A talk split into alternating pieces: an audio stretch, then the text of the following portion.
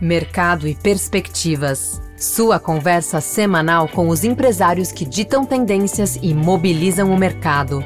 Uma produção exclusiva Fê Comércio São Paulo. Bem-vindo ao Mercado e Perspectivas. Neste episódio, trazemos uma conversa com Edu Neves, CEO do Reclame Aqui, a plataforma de solução de conflitos que reúne 30 milhões de consumidores e cerca de 550 mil empresas cadastradas. São mais de um milhão de reclamações registradas por mês. E a avaliação que eu tenho é que o cliente e essa visão de customer centric passou a ser uma estratégia da maioria das companhias. Então, não é mais um assunto da área de clientes, não é mais um assunto da área de atendimento. Isso é uma preocupação estratégica. Vamos falar sobre alguns destaques de 2022, o comportamento do consumidor na Black Friday e as lições que empresas podem tirar de todos estes episódios. Para você ter uma ideia, a semana da Black Friday teve um tráfego no interesse do consumidor 20%, 19,5% menor do que a semana anterior. Ou seja, houve uma desaceleração. Se deram melhor aqueles que tinham cultivado a relação com seu cliente. Então, a palavra é recorrências. Seguimos então com Edu Neves, CEO do Reclame Aqui, em mais este episódio do Mercado e Perspectivas. Edu, obrigado pela entrevista. Eu queria começar de uma maneira um pouquinho mais ampla, porque a gente teve uma mudança grande de formato na dinâmica do mercado nesse último ano. Ao mesmo tempo que as empresas foram estruturando o e-commerce, foram estruturando logística, as pessoas também voltaram a comprar na loja física, voltaram a viajar também. Então, a minha primeira pergunta é: com base no perfil das reclamações que o Reclame Aqui recebe todos os dias. Vocês perceberam uma mudança no mercado, uma mudança no comportamento das pessoas nesse 2022? É bem interessante, Fernando. Primeiro, é um, é um prazer estar aqui com vocês. Obrigado pela oportunidade de compartilhar um pouco dos nossos aprendizados direto do consumidor aí para os, os empreendedores, né? Então, o que a gente, dando um passinho para trás, o que a gente percebeu, vamos chamar com esse fim de pandemia, o retorno das pessoas no dia a dia, que o consumidor, até inconscientemente, ele voltou da pandemia digital. Aí fala, como assim, né? Ah, mas ele está comprando loja física, a gente viu agora muita uma tração nesse fim de ano na busca por moda, compras de Natal e Black Friday, etc., focada em moda, o que traciona muito o mercado físico, porque as pessoas querem experimentar a roupa, colocar, entrar em contato com aquilo, mas o consumidor está fazendo isso de forma digital. Ou seja, a busca ali, o uso do smartphone no hábito de compra, ele cravou uma evolução talvez que demoraria cinco, seis anos em apenas um ano e meio. Então, o, o digital, né, que está todo mundo cunhando aí os novos desafios, ele não é um desafio só para o empreendedor. Ele se tornou um desafio para o consumidor. Então, ele também, tudo ele abre ali o Google e busca, ele vai no Reclame Aqui e busca, né? Uma coisa interessante dizer é que o Reclame Aqui recebe 30 milhões de visitas por mês. Dois terços dessas visitas são de pessoas procurando informação para comprar em todas as verticais, desde o banco que ela vai abrir conta, um cartão que ela vai solicitar, um cartão de crédito, até uma viagem, uma compra num, num e-commerce. Então, assim, praticamente as pessoas usam hoje a informação digital para tomada de decisão. Então, acho que essa foi a principal mudança que faz com que, mesmo quem seja empresário, uma empresa focada em mundo físico, como uma oficina mecânica, ela tem que se preocupar com o posicionamento digital dela. Então, provavelmente, o serviço de reparo de eletrodoméstico, a revisão do carro antes das férias e até as escolas onde vão colocar as crianças, rematricular as crianças, estão sob influência de um comportamento digital. Então, como posicionar o seu negócio no mundo digital passou a ser o grande desafio de qualquer empreendedor, de qualquer empresa, independente do segmento onde ela esteja. Porque fatalmente a jornada vai começar sacando o celular do bolso, o smartphone do bolso, fazendo uma busca, entrando numa rede social. A gente viu muito esse comportamento dos mais jovens nas pesquisas que a gente faz com o consumidor, que 50% das pessoas até 23 anos usam a rede social como principal início de jornada, ou seja, ela faz a busca no TikTok, no Instagram, e depois ela vai para o Google. Então ela se posiciona e se influencia primeiro pela rede social e depois ela vai para a busca e depois ela vai terminar provavelmente no local físico. Interessante essa leitura aí. Mesmo as empresas físicas precisam estar atentas à, à reputação no digital também, né? Exatamente. E aí entra esse conceito reputacional, né? Então, é, o que está ficando mais claro e a gente percebeu uma maturidade nas marcas a respeito disso é que realmente existe uma máxima que diz reputação é o que falam de você quando você vai embora. Então, você está num grupo de amigos e está todo mundo conversando. Quando você sai da roda de amigos, o que falam de você é a sua reputação. Então, as marcas é a mesma coisa. A marca constrói reputação manifestando valores, interesses e comportamentos, mas ela constrói reputação com a opinião das pessoas. Então, é o, o termo do social proof, que era muito mais usado como um check para ver se você está falando a verdade, hoje ele é muito mais que isso. A opinião das pessoas no Reclame Aqui, a opinião das pessoas na rede social, a opinião ampliada dessas pessoas dentro desse espectro digital sobre as marcas é que vai dizer se aquela marca é confiável ou não. Então vamos imaginar essa jornada de compras como um símbolo de infinito. A gente fica pesquisando, interessado, aí a gente começa a descer no funil como se fosse comprar, mas aí ali no funil você ouve uma opinião de outra pessoa, resolve pesquisar uma outra marca, talvez até um outro produto, você acha que o que ia resolver sua vida era um liquidificador, agora você descobre que tem um novo processador, e aí você começa... Então, é, essa jornada ela é praticamente infinita até que um gatilho te tire dali. Esse gatilho, normalmente as marcas pensam, é o preço. Hoje em dia, a gente pode dizer, não é o preço que tira a pessoa da jornada. Então, quando você fala assim, se eu tiver o menor preço, eu vou capturar o interesse das pessoas, isso não é uma verdade. Isso não quer dizer que o preço não continue sendo importante. No, no, processo de oferta e demanda, o preço sempre vai ser uma coisa importante, mas o que tira a pessoa desse loop é o conhecimento, é a reputação da marca. Então, vamos lá. Eu sou uma marca de. Vou continuar nesse exemplo, que fabrico eletrodoméstico ou que vendo eletrodoméstico. Isso é uma coisa importante, porque a gente repete sempre que quem vende eletro é o, o fabricante de eletro. O comerciante, o varejista, ele vende serviços. E parte desse serviço é dar conhecimento para o consumidor. Se você vende eletro, talvez você deveria estar se preocupando em ter sessões que explicam muito bem o uso daquele eletro, ter canais em redes sociais que têm vídeos falando como eu uso aquele eletrodoméstico, ou melhor, usar a própria opinião dos seus consumidores, capturando reviews, de quem usou, de quem usou aquele produto e colocando isso no seu site ou nas suas redes para que outros consumidores é, encontrem isso e você entrega com isso um pouco mais de confiança, ou seja, são as pessoas falando do produto, as pessoas falando da sua marca. E isso triga a pessoa para fora desse loop infinito, e por mais que ela volte, ela fica, nossa, mas a loja do Fernando é que no fundo entende desse eletrodoméstico. Você ocupa um espaço de autoridade. E como é que você fez isso? Você fez isso com a informação de terceiros, com o que as pessoas estão falando da marca ou produto. E aí você passa a ser provavelmente a opção mais viável para esse consumidor. Você sai um pouco da guerra de preço. Então, quando ele estiver pesquisando o preço, que vai ser o último item do funil, buscando aquele cupom de desconto, né? Que gente fala, nossa, tem muito lojista, tem horror. Puxa, agora eu fiz tanto pelo consumidor e o cupom vai trigar ele para o concorrente. Não vai.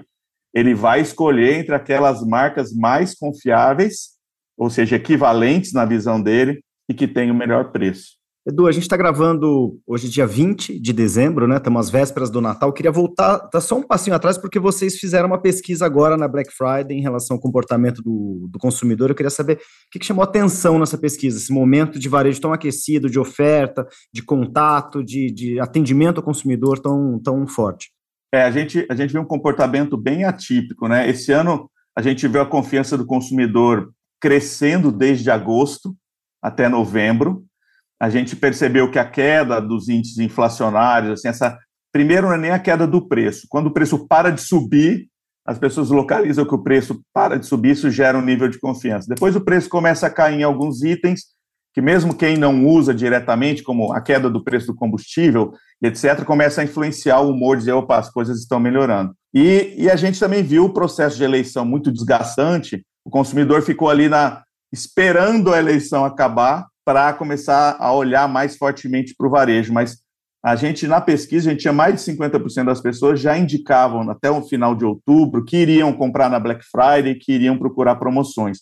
Quando chega o mês de novembro, lá é, por volta da segunda semana de novembro, toda essa instabilidade que ficou no país, a gente vê como isso é uma questão de humor, como esse espaço digital ele é contaminado por qualquer tipo de tema.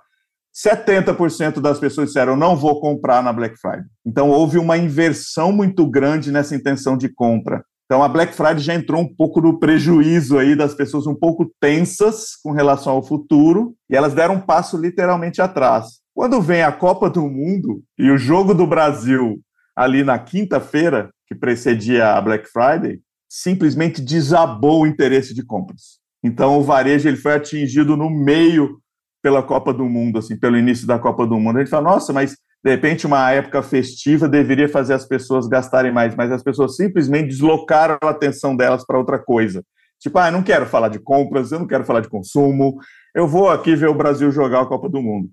Tanto que tanto os índices de compra quanto os de visita nas lojas caíram ao longo do mês de. Ele começa a subir ao longo do mês de novembro e depois cai na Black Friday.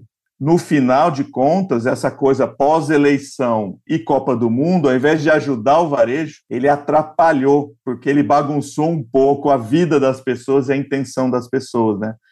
Então a gente viu que frustrou muito a Black Friday para você ter uma ideia, a semana da Black Friday teve um tráfego no interesse do consumidor 20%, 19,5% menor do que a semana anterior, ou seja, houve uma desaceleração. Passada a Black Friday, e assim, com o Brasil saindo da Copa, literalmente, as pessoas voltam a falar de compras. Né?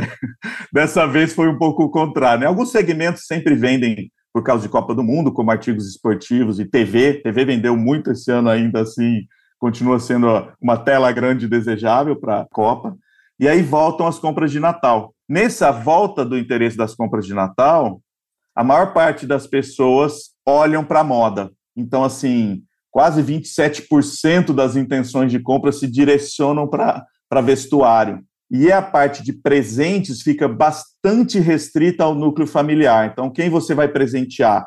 Então, é o marido a esposa, o companheiro a companheira, os filhos e às vezes entram os pais. Então, a gente vê que a redução desse alvo de compras e presentes muito ao núcleo familiar, e também metade, mais da metade das pessoas, 53%, salvo engano aqui, posso estar cometendo um erro, mas é um pouquinho mais de 50%, dizem que não vão usar o 13 terceiro para presentes. Então, essa tensão que vinha se aliviando ao longo do semestre, do segundo semestre, para o consumo, ela mergulha de novo no receio de gastar aparece muito pouco intenção de viagens. Então, assim, essa coisa de despender dinheiro para férias, que apareceu bastante o ano passado, né? Tipo, fim da pandemia, vamos viajar e passear. Férias era um drive muito grande. Hoje a gente está vendo é, muito para os itens pessoais e vestuário. Então, a gente tem brincado aqui que as pessoas vão, vão fazer um lookinho de Natal, perfuminho, e é isso que vai dar para o momento, né? Então, é um momento tenso para o varejo, porque depois de de períodos tão difíceis, né, de margens tão apertadas, de um consumo, uma pressão de custos, né, que o varejo sofreu, que a gente também percebeu pouquíssimo desconto na Black Friday por conta disso. A gente já vinha anunciando, cara, vai ser muito difícil o varejo conseguir fazer promoção. Situação muito complexa. A gente está vendo aí um final de ano ainda assim dolorido, deve ter um pouco de crescimento em relação ao ano passado, mas não deve passar de um 2% talvez provocado por esse varejo de rua, né, de principalmente focado em moda e presentes. Já pensou frequentar o ambiente que reúne outros empresários e líderes de mercado? Um lugar de troca de ideias e de conhecimento, com ferramentas de negócios e informações exclusivas para quem empreende? Quer saber mais?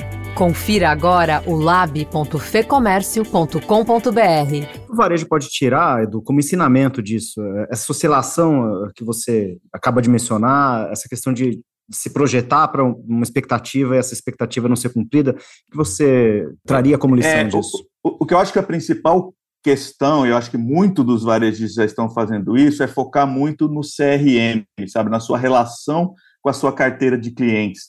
A palavra é recorrência.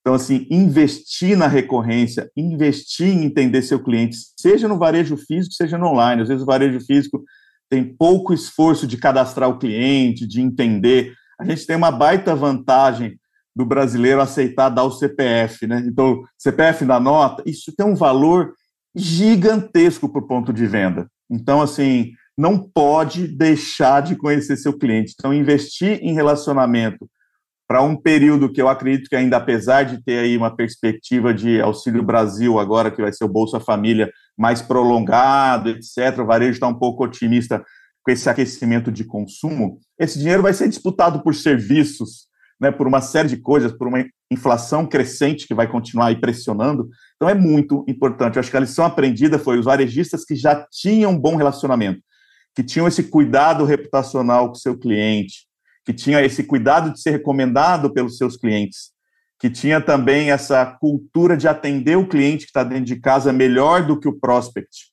você tem que ter promoção para sua carteira e não promoção para trazer novas pessoas. Essa eu acho que é a lição que esses dois anos duríssimos, o do ano passado por uma escalada absurda de inflação e, e retração de consumo no segundo semestre, e esse, talvez pela essa corrosão da confiança do consumidor, se deram melhor aqueles que tinham cultivado a relação com o seu cliente. Então, a palavra é recorrência. Muito bom.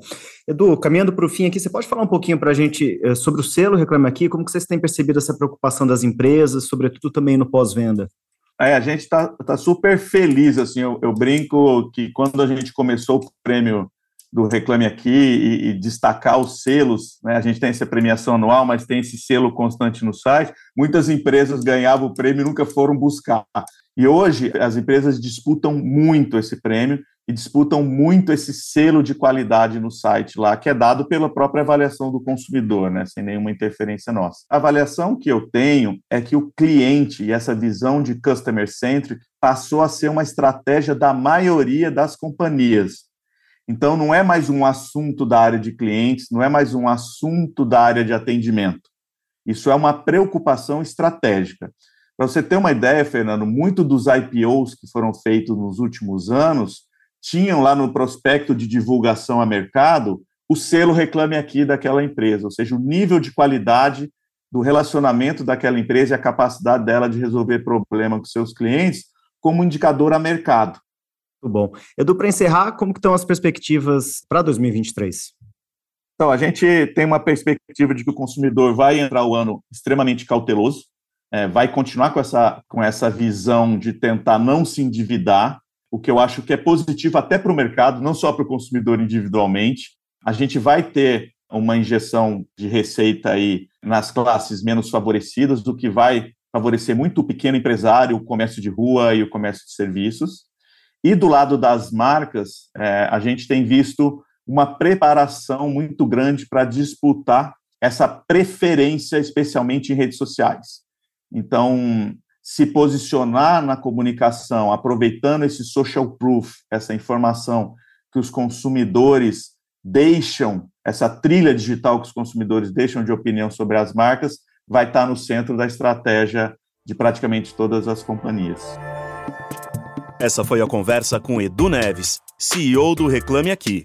Eu sou o Marcelo Pacheco, a entrevista e o roteiro deste episódio são de Fernando Saco e a edição do estúdio Johnny Days. Obrigado pela sua companhia e até o próximo episódio. Informação e análises inéditas, mobilização empresarial, ferramentas de negócios exclusivas. Tudo isso você encontra no lab.fecomércio.com.br. Acesse agora e confira.